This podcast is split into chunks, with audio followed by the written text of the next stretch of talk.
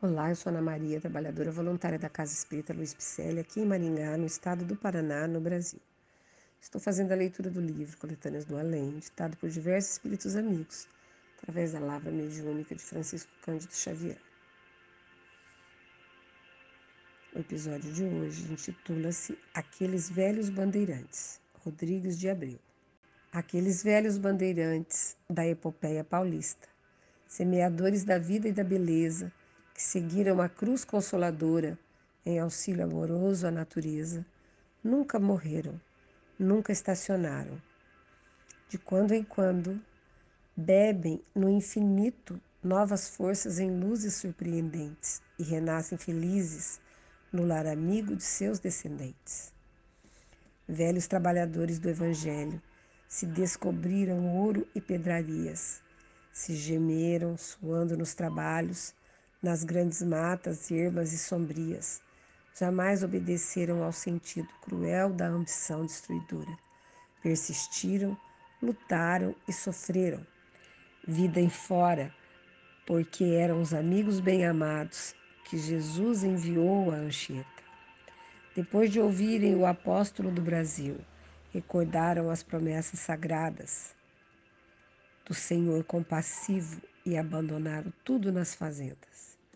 Alegrias, abetos e contendas, canaviais e engenhos poderosos, e unidos valorosos foram para o sertão verde renovar as sementes da vida.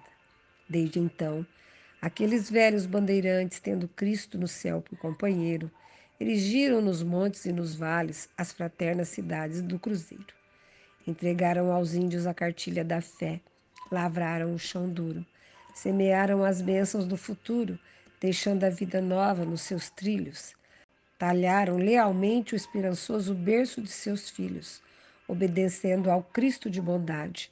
Foram chamar os filhos de outras terras que desejassem a fraternidade.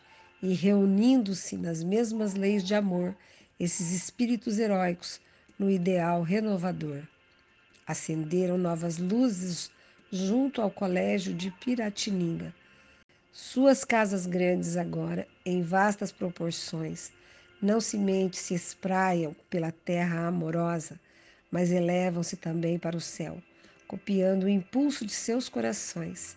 Jesus multiplicou-lhes os talentos e os filhos das bandeiras traçam novos caminhos opulentos. Aqueles velhos bandeirantes nunca se foram para sempre logo após a passagem do sepulcro. Se não voltam imediatamente, continuam no esforço em forma diferente, renovando, inspirando, combatendo, num sublime trabalho jamais visto por um Brasil maior com Jesus Cristo. Querido amigo, esse texto falando sobre os bandeirantes que tiveram um trabalho tão grandioso no início né, da vida do Brasil, eles nunca abandonaram esse trabalho. Ou reencarnando, ou de alguma forma, de onde estivessem, incentivando, intuindo os políticos, os empresários, os trabalhadores. O texto vem nos mostrar que nunca estamos abandonados que se buscarmos o bem, teremos parceiros de trabalho junto de nós. E isso vale para todas as pessoas. Que a gente possa pedir para Jesus que nos envie companheiros de luta, para que a gente tenha um Brasil melhor, mais saudável, mais justo. Nosso podcast são leituras dessas mensagens da doutrina espírita, da ciência espírita ditadas pelos espíritos e codificadas por Allan Kardec, para assim melhor entendermos o cristianismo redivivo, trazendo-nos uma doutrina reveladora e libertadora. Agradecemos a sua presença, esperamos que você tenha gostado. Mande uma alô nas redes sociais, Facebook e Instagram, com o nome Celpe Picelli. Acesse nosso site www.celpifmpcl.com.br, onde constam nossas atividades presenciais, endereços e telefones. Receba nosso abraço e muito obrigada pela companhia.